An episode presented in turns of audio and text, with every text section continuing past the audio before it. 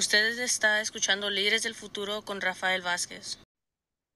Y muy buenos días, buenas tardes, buenas noches, dependiendo cuándo está recibiendo esta información. Mi nombre es Rafael Vázquez Guzmán y este es su programa Líderes del Futuro. El día de hoy tenemos otra vez a nuestro colega Erlan, quien eh, se comunica con nosotros y nosotras desde la ciudad de... ¿Estás en Ecatepec el día de hoy o estás en la Ciudad de México? El día de hoy estoy justo en Ecatepec, aquí en su casa de todos ustedes. Definitivamente. Entonces, estamos comunicándonos contigo porque queremos continuar la conversación. La última vez tuvimos una conversación y varias gente de la comunidad está respondiendo positivamente acerca de lo que nos contaste, acerca de estar separado, acerca de las personas que se quedan allá cuando el resto de nosotros tuvimos que emigrar, sea por razones económicas creadas por los Estados Unidos o razones de violencia, muchas veces creadas por los Estados Unidos con guerras en México y Centroamérica y Sudamérica. Ah, y como resultado de eso no somos, ah, no somos migrantes, pero somos refugiados y refugiadas.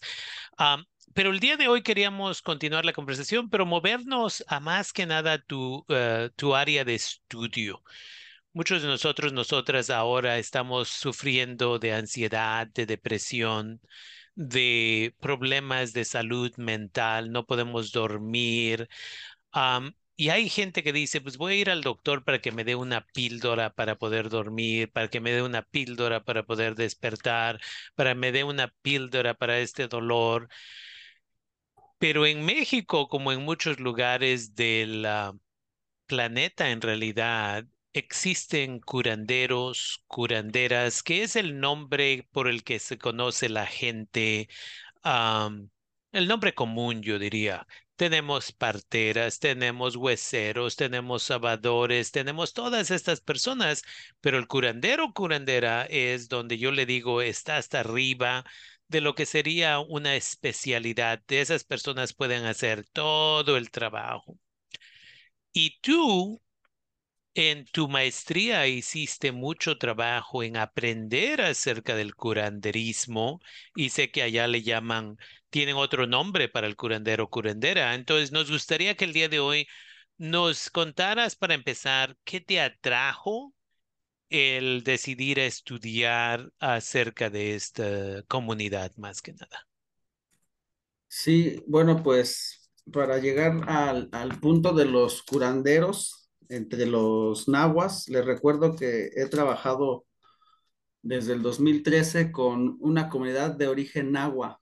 es un pueblo que está, que está ubicado en Puebla, exactamente en la parte norte, un lugar que se le conoce históricamente como el Totonacapan, pero este, en cuestión, digamos, de, del nombre que le ha asignado la, el Estado mexicano es la Sierra Norte de Puebla.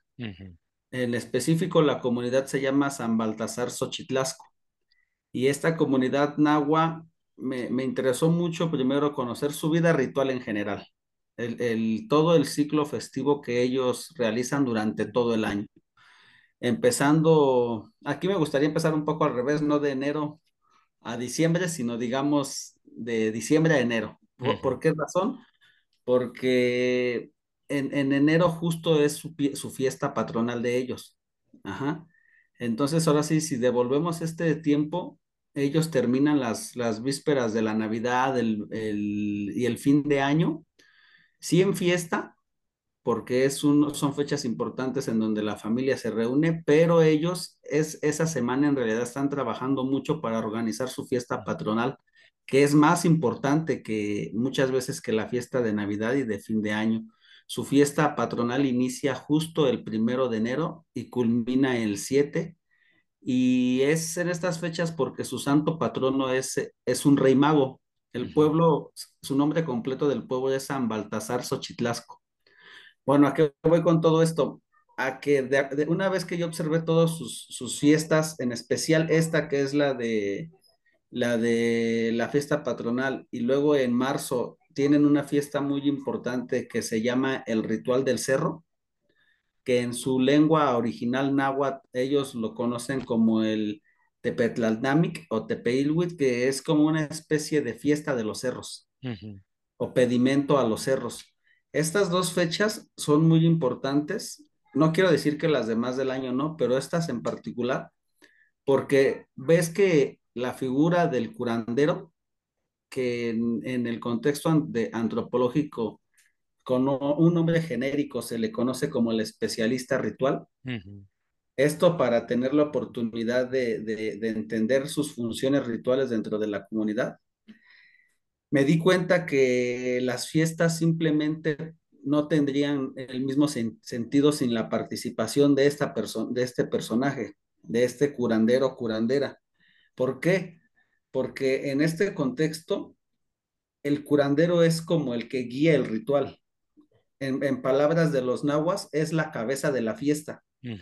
Él se encarga de organizar las ofrendas que se van a realizar en todo, en toda la, en todo el ciclo festivo.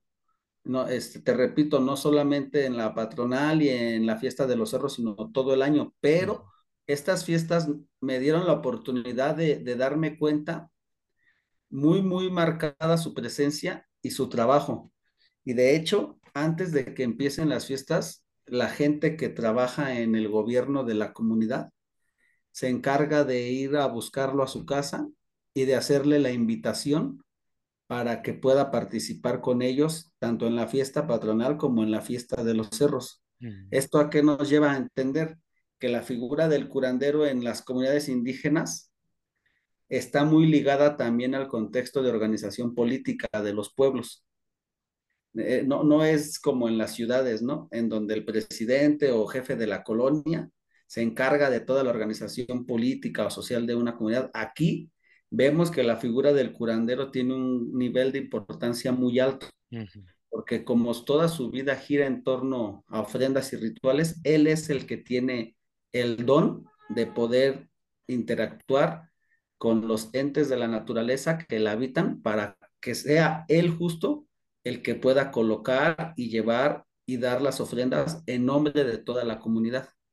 Bueno, esta introducción un poco quizás este, larga, para platicarles a ustedes que a raíz de esto yo di cuenta que el papel de estos personajes curanderos, especialistas rituales, tienen un grado de importancia muy, muy profundo.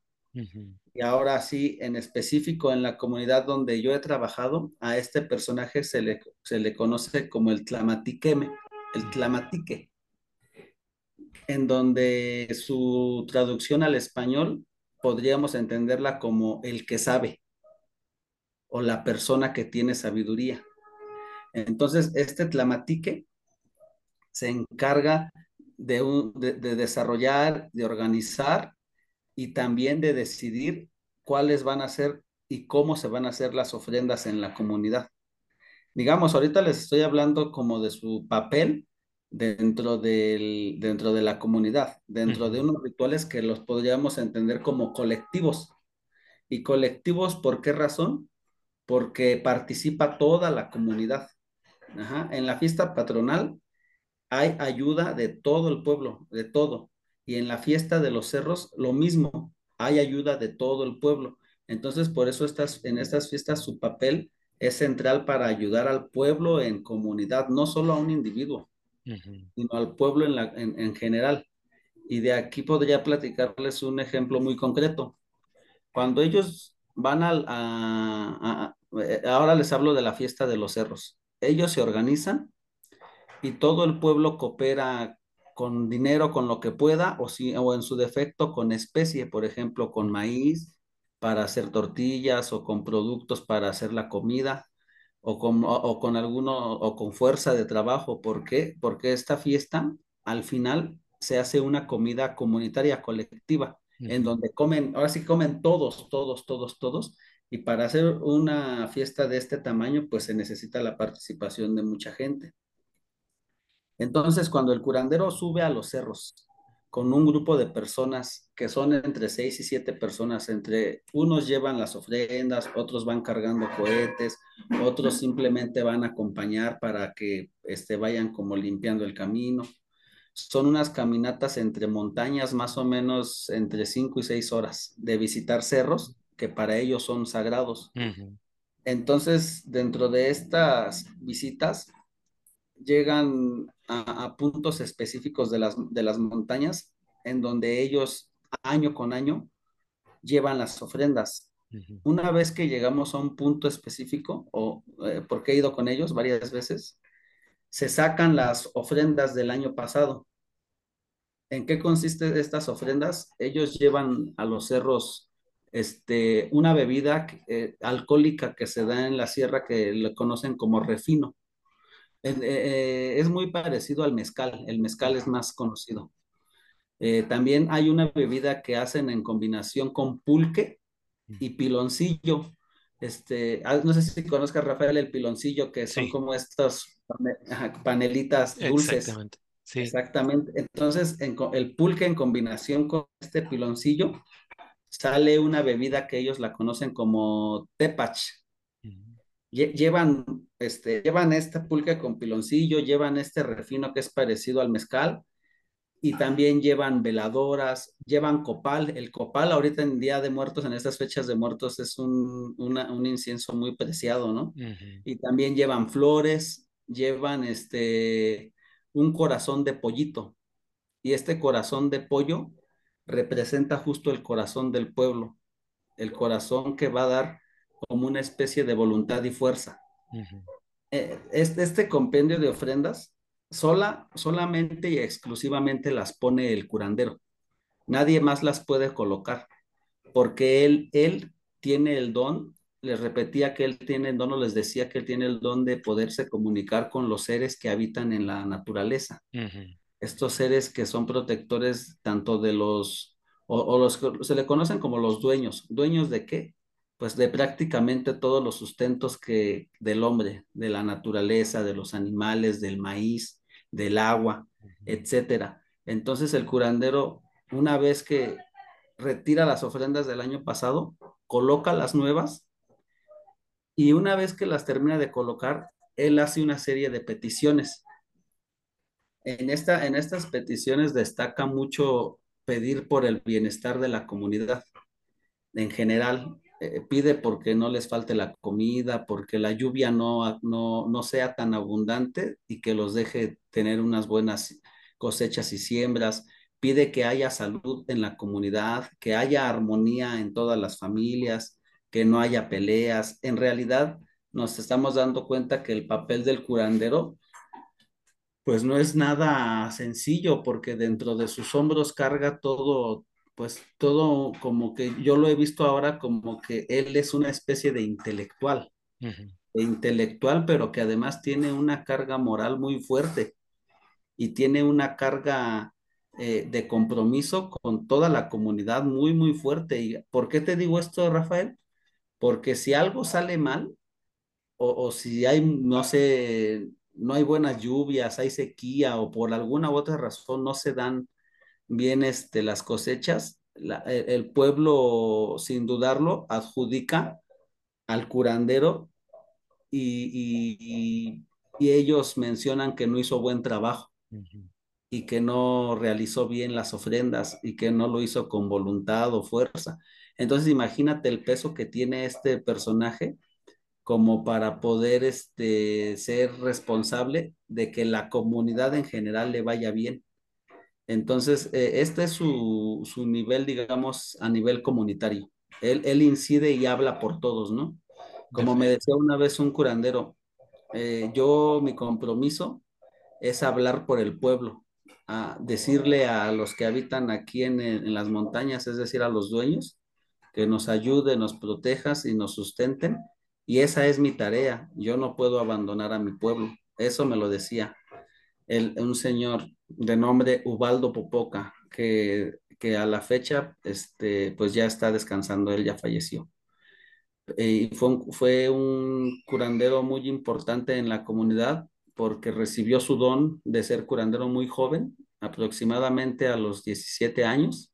Wow y, él tuvo una vida este, pues larga y, era muy respetado en la comunidad y murió a la edad de aproximadamente 92 años. Y, y esa es una cosa muy importante que me imagino gente que nos está escuchando se están haciendo esa pregunta.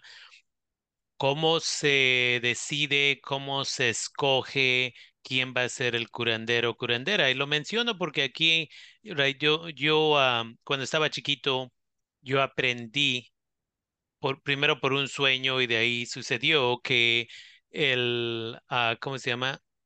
Que el tecolote era mi compañía, mi, mi animal espíritu, como le llaman gentes.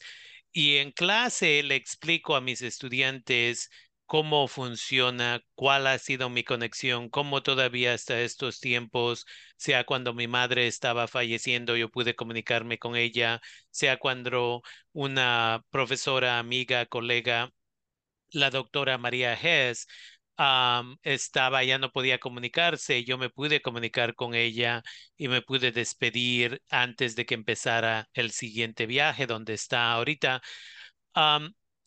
Y cuando les explico a muchos de mis estudiantes, la mayoría de ellos uh, que son anglosajones, anglosajonas, me acuerdo la primera vez que eh, expliqué esto en el 2013 en mi clase, la siguiente clase llega un estudiante anglosajón y dice, una mujer, y dice, oh, yo ya sé cuál mi, mi animal espíritu es. Y le digo, es una falta de respeto a las culturas de otras personas, si eso no ha sido algo de tu cultura, ¿cómo te las vas a inventar de un día al otro?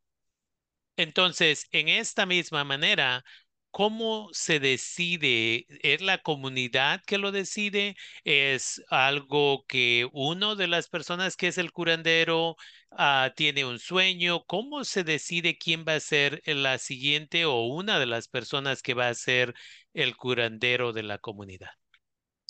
Sí, fíjate que esa, esa tema que abordas es muy importante y tocas dos temas centrales del, del curanderismo en México.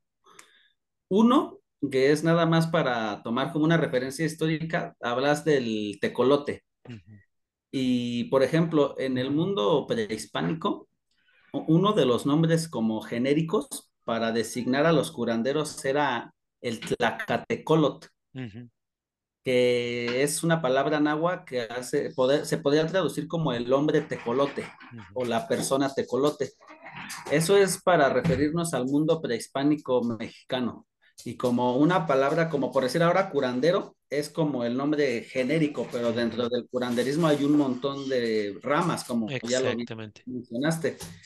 Bueno, pero lo, lo, recordé justo ahorita por lo, por lo de que decías del, del tecolote. Y el otro, los sueños el mundo de los sueños es medular, es como la raíz total, de, eh, al menos en el, en el mundo indígena de los nahuas lo es, y en muchos otros contextos indígenas, pero hablando específicamente de los nahuas, de, eh, los sueños es la vía central para que una persona se entere que, tiene el don de ser curandero. En, en esta comunidad hay, hay como dos vías específicas. Una es que la persona, este, desde el nacimiento, empieza a tener ciertas revelaciones y esas revelaciones siempre se dan en el mundo de los sueños. Siempre, siempre. Cuando hay, casos muy este, especiales en donde, las, en donde las revelaciones empiezan a suceder desde una edad muy temprana. Y me refiero entre cuatro o cinco años de edad y se van iniciando más o menos como a los 15 o 17, como el caso del señor Ubaldo, o sea, no se inician de un día para otro. ¿Por qué? Porque yo, yo en algún momento lo vi, vi a los sueños y lo planteé desde, digamos, desde la manera, desde el modo antropológico, como que los sueños son una especie de espacio pedagógico. es decir, eh, yo, yo en su momento lo nombré como pedagogía ritual. ¿Por qué? Porque en el mundo de los sueños es donde la persona que está susceptible a ser curandero va a ir aprendiendo sus primeras lecciones de cómo, de cómo ser curandero y cómo hacerse curandero. Eso por un lado. Por el otro, hay gente que, que vive su vida normal y de repente prácticamente tú tiene un sueño en donde se le revela de un golpe todo, todo su devenir como, más bien todo su don. Entonces ahí entra otro problema que, y digo problema porque es serio para ellos. ¿A qué me refiero? a que muchas personas se enteran de que tienen el don, no, no paulatinamente, como, como te decía hace momento, sino que se enteran de un golpe. Y para ellos es como una especie de crisis, ¿no? De, bueno, yo tengo el don y ahora qué voy a hacer. Y ellos entran en duda en si lo agarran o no, si lo toman o no, pero se han dado cuenta que es casi imposible negarse. Y, y, y, ahí viene la cuestión del problema. Cuando una persona que tiene un don no lo agarra, así es como estoy usando las palabras de ellos. Dicen, yo no agarro mi don o no, no me hago responsable de mi don que me ha dado Dios. Entonces eh, sucede que empiezan a enfermarse. Enferman ellos, eh, se ponen mal y ellos se atienden, como dices tú, con médicos alópatas médicos este, de bata blanca y, y, resulta pues que no les encuentra nada y no tienen nada. Hay gente que ha llegado a hacerse estudios muy serios de distintas enfermedades, ¿no? Como diabetes, este, ciertos procesos relacionados al cáncer, etcétera, pero no, no sale nada médicamente hablando. Entonces esa es una primer señal de que su enfermedad no es, no es natural como ellos dicen, o sea, su enfermedad no es de las enfermedades alópatas que conocemos y se atienden en hospitales, sino que su enfermedad es, es, una especie de castigo por no agarrar ese don. Entonces luego sigue otro proceso. Si la persona sigue este, negándose a agarrar el don, a tomarlo, entonces ya no solo se enferma él, sino que se enferma la gente cercana a él. Se enferman, si es que tiene hijos, se empiezan a enfermar sus hijos, su pareja, esposo o esposa, o su familia en general, ¿no? Un primo, un tío, etcétera. Y entonces esa enfermedad sucede igual como sucedió con él. No es una enfermedad que se cure con el médico alópata de bacta blanca, sino que la enfermedad que sucede en su familia, en realidad le está volviendo a reiterar que él tiene que hacerse responsable de ese don y que ha sido elegido para tomar ese don y, hay, hay, casos muy fuertes, ¿no? Que han recogido algunos antropólogos en donde se negaron totalmente y pues como última consecuencia sucedió la muerte. La muerte ya sea de la persona que se le dio el don o de un hijo o de su esposo o de un familiar. Eso es, no es algo que invente yo, sino que está documentado por investigadores. Eh, y en el, en el caso que yo conozco, con las personas nahuas con las que me han compartido sus conocimientos, eh, el don se, se, entrega por medio de los sueños. Por medio de los sueños las personas logran tener contacto con estos seres, este, no, no, me gusta usar mucho la palabra mágicos o místicos porque para ellos no son como mágicos o místicos, místicos en su totalidad, pero para nosotros tal vez nos ayuda a comprender que estos seres funcionan desde esta perspectiva occidental, pero para ellos son seres igual de reales que tú y yo, pero que ellos son muy sagrados porque son los dueños de los sustentos y habitan en la naturaleza. Entonces estos seres se logran comunicar a través de los sueños por medio de las personas y les empiezan a dar avisos de que ellos poseen el don y ya cuando de plano son muy específicos, tienen sueños muy, muy lúcidos en donde se les enseña cómo hacer las ofrendas, cómo poner las ofrendas, cómo rezar. Y ahora un punto en el que quería llegar, les enseñan cómo curar a la gente. Ajá, ahí es algo bien interesante y bien bonito y a la vez bien complejo de entender, porque sus lecciones de cómo curar a la gente se dan a través del mundo de los sueños. Una persona que yo conozco tuvo más bien, sigue teniendo a la fecha hoy día sueños iniciáticos. Sus sueños iniciáticos empezaron aproximadamente hace seis años y a la fecha todavía él no, no encuentra el punto específico en cuándo se va a dar su iniciación ya como tal.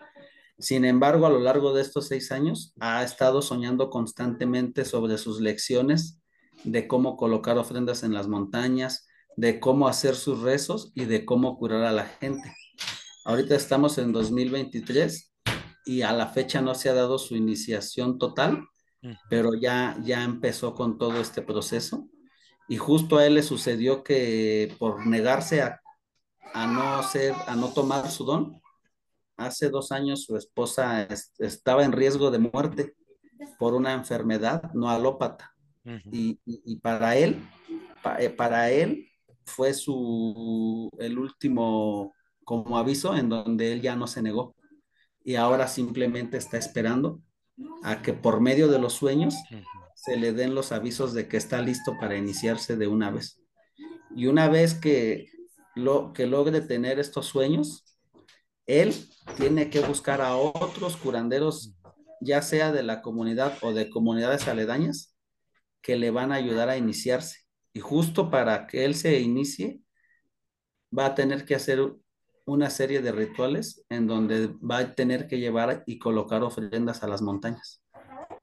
Y este, pero es demasiado interesante porque ahora yo les platicaba de la cuestión de la participación comunitaria, pero ahora es la participación del curandero en cuestión individual o familiar.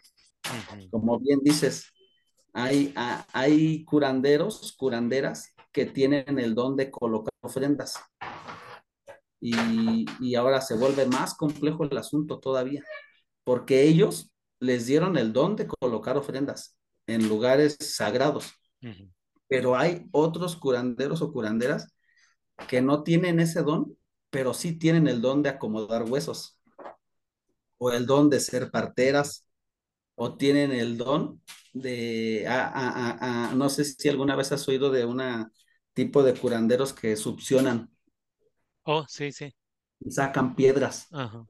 Entonces, a la fecha, en esta región todavía existen ese tipo de curanderos, los succionadores, pero cada uno es específico. Ahora sí, digamos que podríamos genéricamente decir que todos son curanderos, pero cada uno tiene su especialidad, Si hacemos una analogía con la medicina clásica occidental, pues todo médico es médico, pero en su momento, en su momento uno es este, uno, uno es oncólogo, urólogo, etcétera, ¿no? Si lo hacemos, si lo queremos ver bajo esa analogía, lo mismo pasa en, el curanderismo indígena.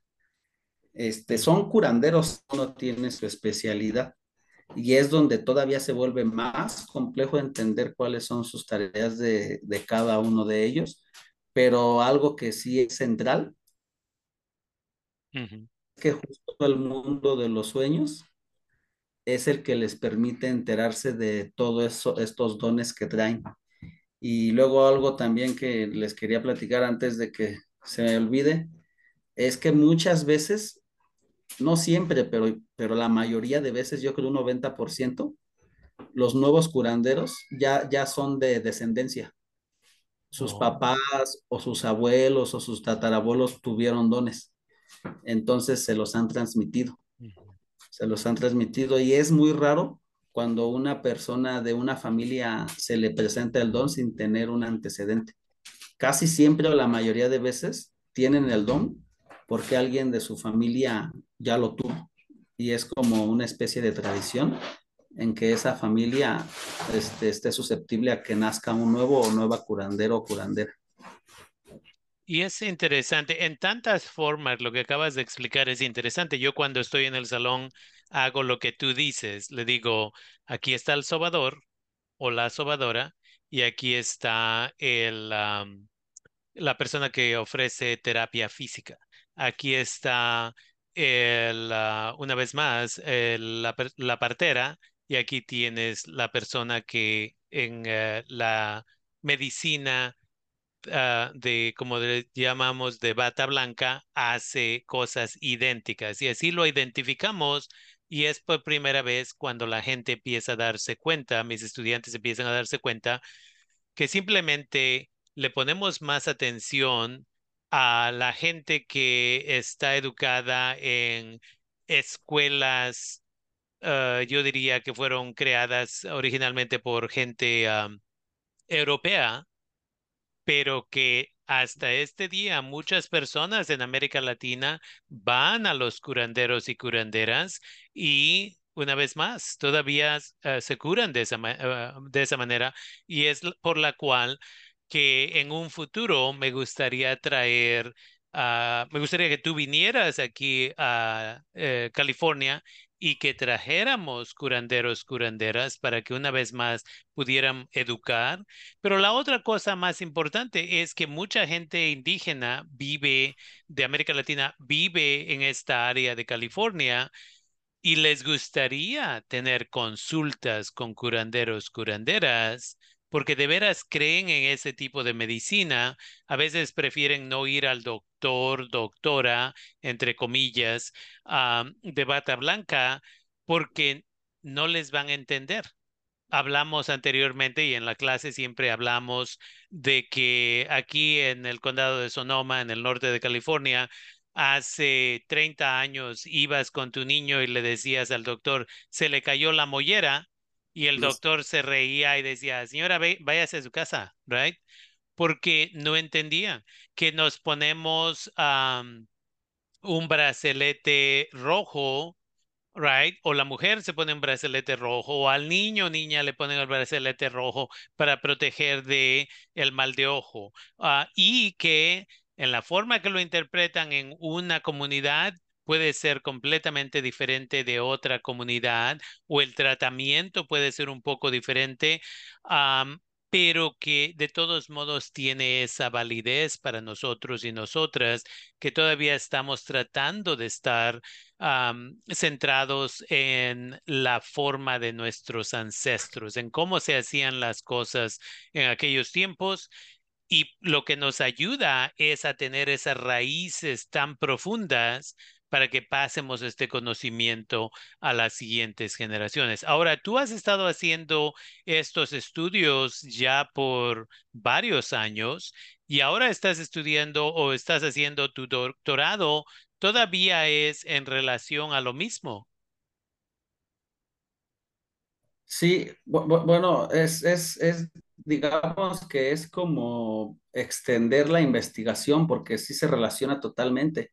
Y lo puedo explicar con, el, con un ejemplo que tú mismo has dado. las concepciones del cuerpo, ¿no? Esto de la caída de la mollera, por ejemplo. No, no, no, los médicos no lo entienden porque además son enfermedades, podríamos catalogarlas como culturales que no se dan en todos los, los lugares y que, lo, y que tienes que entender, tener atrás de ti todo un bagaje cultural para entender este tipo de afecciones que tiene el cuerpo. Eh, te, te, voy a, a, a, dar un ejemplo con, este, muy, muy este, específico de una comunidad nahua porque así como hay curanderos, curanderas, también hay enfermedades que la medicina alópata no comprende, y, pero que los pueblos las conocen desde hace mucho tiempo.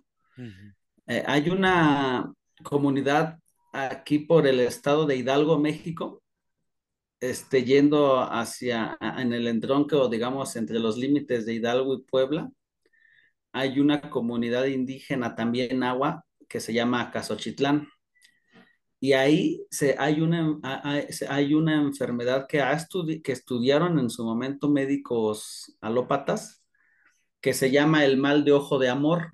Y fíjate, y fíjate qué, qué, qué, interesante, en qué consiste esta enfermedad. Eh, las mujeres, esta enfermedad es una, además es una, hay enfermedades, podríamos decir, de género, ¿no? Que solamente afectan a mujeres y otras que solamente afectan a hombres. Esta que te digo solamente afecta a mujeres. Eh, la mujer de repente empieza a tener fiebres, fiebres y dolor en sus senos, en sus mamas, y acude al médico eh, alópata o al médico normal, pero no le encuentra como nada serio o nada grave, ¿no? Entonces, en esta comunidad saben que esos síntomas son los síntomas de una enfermedad que se le conoce como mal de ojo de amor.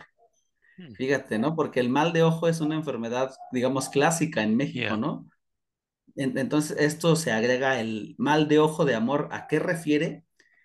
A que es, a, que es, bueno, y aquí otro dato bien importante, que esta enfermedad por lo regular le da a mujeres que son casadas. Y, y esta enfermedad es el síntoma de que algún hombre de la comunidad este, tiene como un deseo sexual por esta mujer. pero es un deseo que no es expresado, digamos, y, no hay agresión hacia la mujer, pero el, hecho de que haya un deseo surge o deviene en estas afecciones físicas en la mujer. Y entonces la, los que pueden curar esta enfermedad solamente son este, curanderas, también mujeres. Entonces, digamos, ahí tenemos una enfermedad de género. Y, pero, y, esto se los platico para, para responder un poco la pregunta que, me dices. Yo me di cuenta que los curanderos, curanderas tienen unos medios específicos para, para curar enfermedades y ese medio específico que, que no es más que el cuerpo, ¿no? De hecho, el, el, tocamiento es clásico en la medicina. Cuando tú vas al médico, te preguntan cuando es una afección, digamos, muy sencilla, pues un dolor de estómago, el médico lo primero que hace es este, explorar tu cuerpo físico, tocarlo, para indagar en, en, qué dolor tienes o cómo te está afectando la enfermedad. Eso mismo también hacen los curanderos este, indígenas en, en el cuerpo físico, pero aquí viene lo interesante, que el curanderismo indígena no tiene como límite el cuerpo físico sino que la concepción agua, este cuerpo que vemos físico tiene unos complementos espirituales. Y esos complementos espirituales se enferman igual que el cuerpo físico. Pero ahí es donde viene la profundidad y la complejidad del curanderismo mexicano. Ahí es cuando viene la, todo, todo esto peyorativo de la medicina clásica eh, en donde no hay todavía al momento como una importancia seria de la medicina en entender estas enfermedades que podríamos llamarlas espirituales, enfermedades que, que, son afecciones de un cuerpo no físico, sino de, de, de, un cuerpo espiritual que además se puede enfermar porque es agredido por estos seres de la naturaleza. Hace ratito les hablaba que los seres y dueños de la naturaleza proveen al hombre y les dan sustento, les dan agua, comida, este maíz, etcétera. Pero no siempre son buenos. Ajá, también hay seres de la naturaleza que tienen un toque de maldad en ellos. Y entonces eh, este, los cuerpos espirituales de los nahuas también interactúan en este mundo sobrenatural y muchas veces las enfermedades devienen de estas interacciones y esto es algo bien interesante en el mundo indígena mexicano, que el curanderismo se ha enfrentado a este tipo de curaciones, que, que muy, o, digamos por una tradición europea, por el choque de los españoles o de estos choque cultural y esta, esta mezcla de culturas, en algún momento se le llamó brujería. Ajá, pero la brujería es un concepto que deviene de Europa y, que llegó con los españoles. Entonces, como los, el mundo occidental no acabó de entender bien cómo funcionaba este, este tipo de prácticas curativas, lo primero que se, lo, que se les ocurrió, pues decir que era brujería. Ajá. Entonces, este tipo de enfermedades que ahora se adjudican como brujería, en realidad tienen un trasfondo histórico, cultural muy amplio. Y yo me atrevo a decir que, que, complejo porque conocían todo el, todo el compendio de, de componentes espirituales que tenía un cuerpo humano. Y no solamente atendían enfermedades físicas como es el huesero, sino que atendían enfermedades, ahorita utilizo alma porque es algo que nos ayuda a entender, pero tenían el conocimiento de que el cuerpo humano enfermaba también a través de, de, afecciones que, se que surgían por medio de, de, no estar en equilibrio espiritualmente hablando. Exactamente.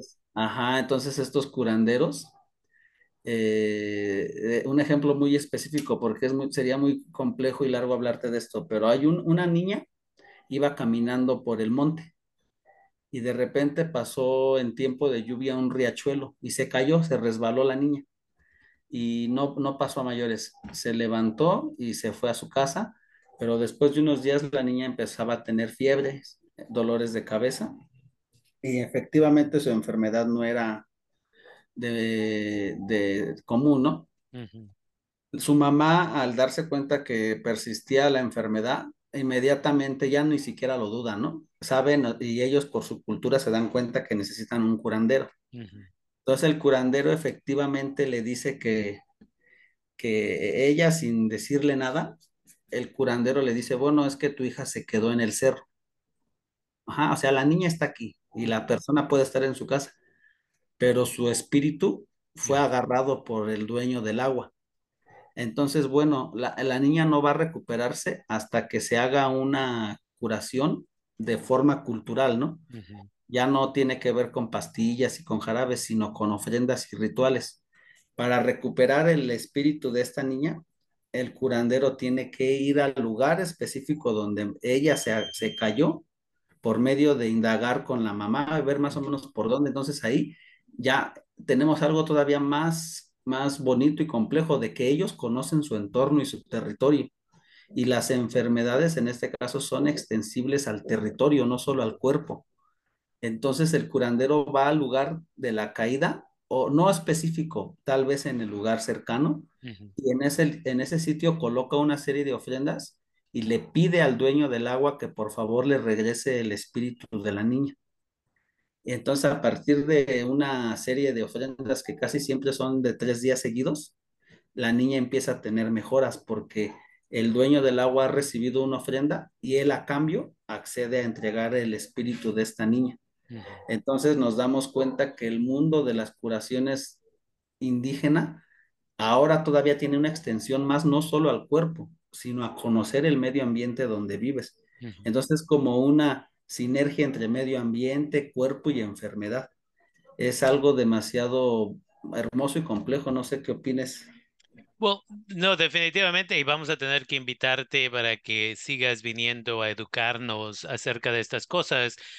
la única pregunta que tenía es esta, y esa es, ¿estás viendo que allá en México, en el área donde tú haces tus estudios, ¿Estás viendo una colaboración ahora más ah, entre uh, curanderismo y uh, doctores de bata, doctoras de bata? Y la razón por la cual pregunto es, aquí en los Estados Unidos, uh, el único lugar donde se ha visto colaboración ya por unos 10, 15 años, yo diría, es en Nuevo México, donde hay unos lugares en Nuevo México donde vas al doctor o la doctora de bata y te dice, señor, señora, usted no tiene nada físico que está mal con usted, pero vaya allá y dos cuadras de donde estamos, ahí está la oficina de la señora fulana de tal, que es una curandera, y esto es un acto donde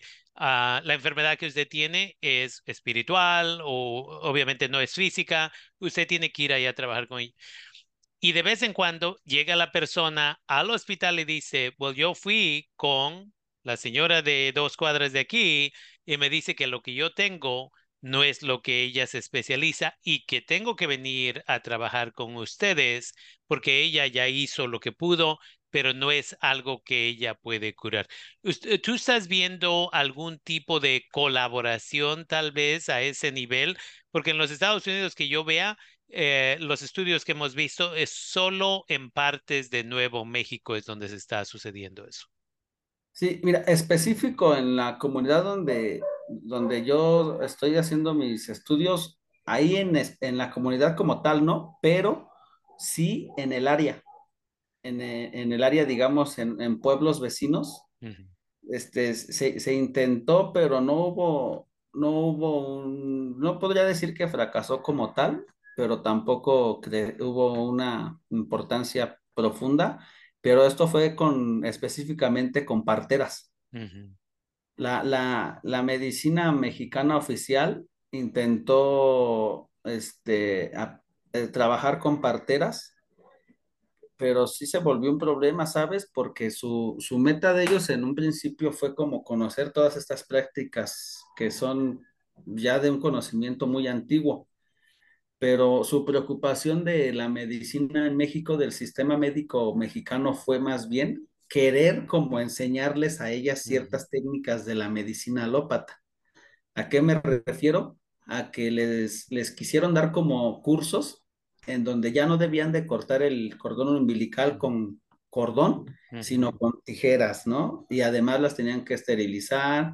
Era como una especie de, de, un curso relacionado a la higiene. Ya.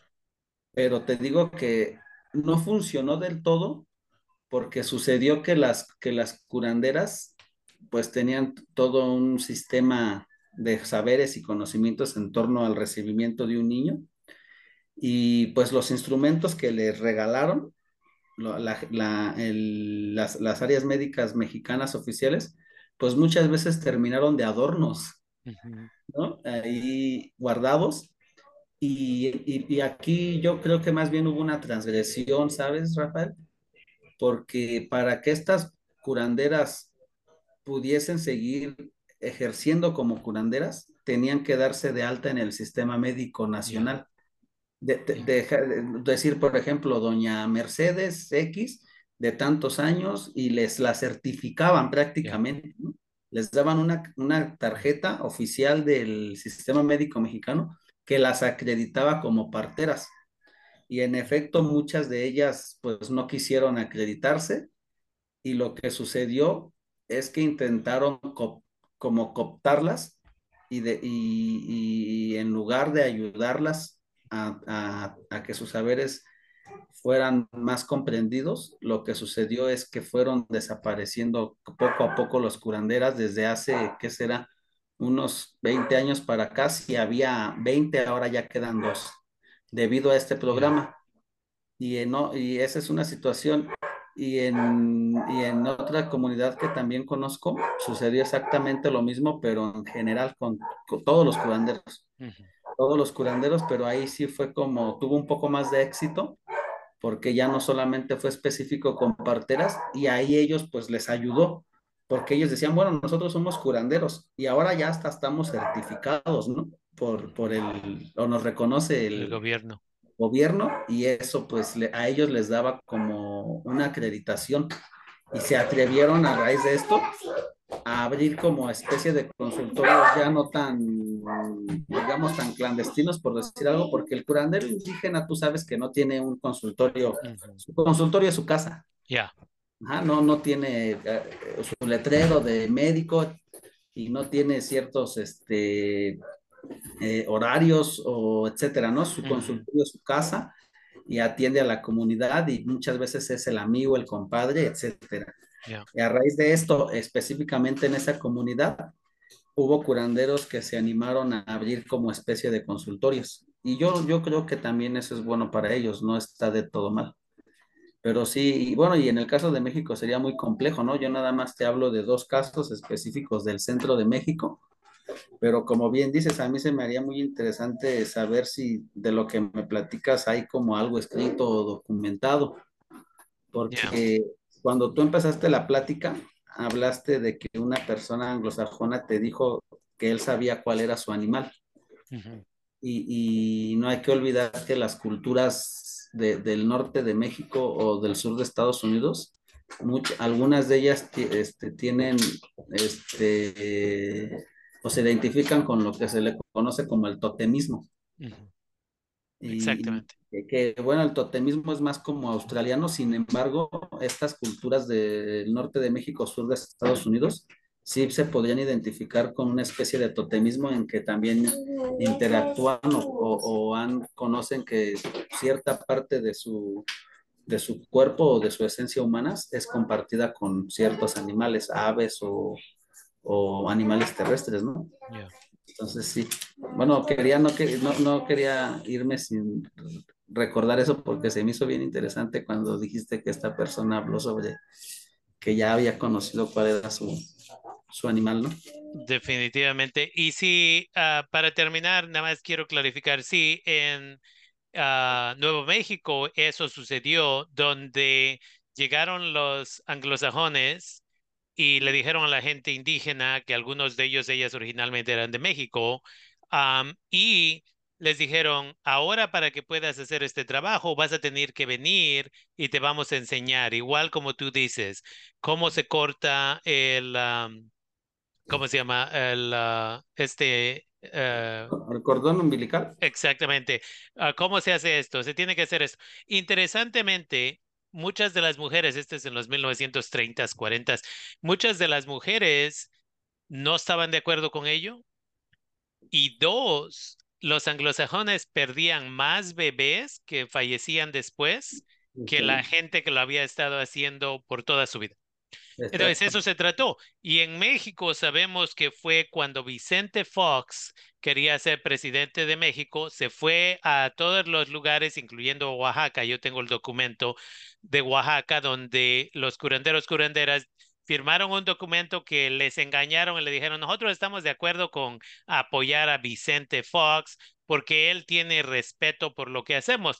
Se elige, vamos a decir que se elige como presidente Fox, llega al poder y dice, ahora todos ustedes me van a tener que pagar para que así puedan practicar o van a perder la habilidad. Se va a volver un crimen de que y empezaron en la Ciudad de México a implementar este tipo de cambios.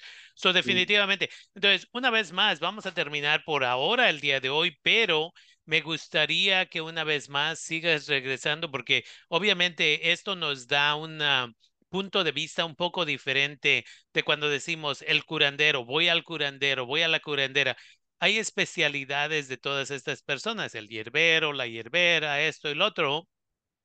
Y me gustaría que sigas viniendo y una vez más, la esperanza es que en un futuro ah, muy cercano, yo diría, puedas venir en persona y podamos hacer un evento aquí donde más gente puede aprender en persona acerca de esto y al mismo tiempo podamos traer curanderos, curanderas para que vengan a hacer eh, citas específicamente con nuestra gente. Ah, entonces, continuamos la conversación y sabemos que estamos privilegiados y privilegiadas de que vamos a ir a visitarte allá en Ecatepec y de ahí vamos a ir a Teotihuacán tenemos, creo, 50 personas que vamos a llevar en marzo que, que tienen DACA. Entonces, gracias como siempre por esta charla y una vez más, en unas semanas eh, me gustaría tenerte de regreso aquí en el programa Líderes del Futuro para que continuemos esta conversación por seguro. Muchas gracias y acá los esperamos con los brazos abiertos. Ya saben, aquí es su casa. Definitivamente. Muchas gracias. Gracias como siempre. Gracias.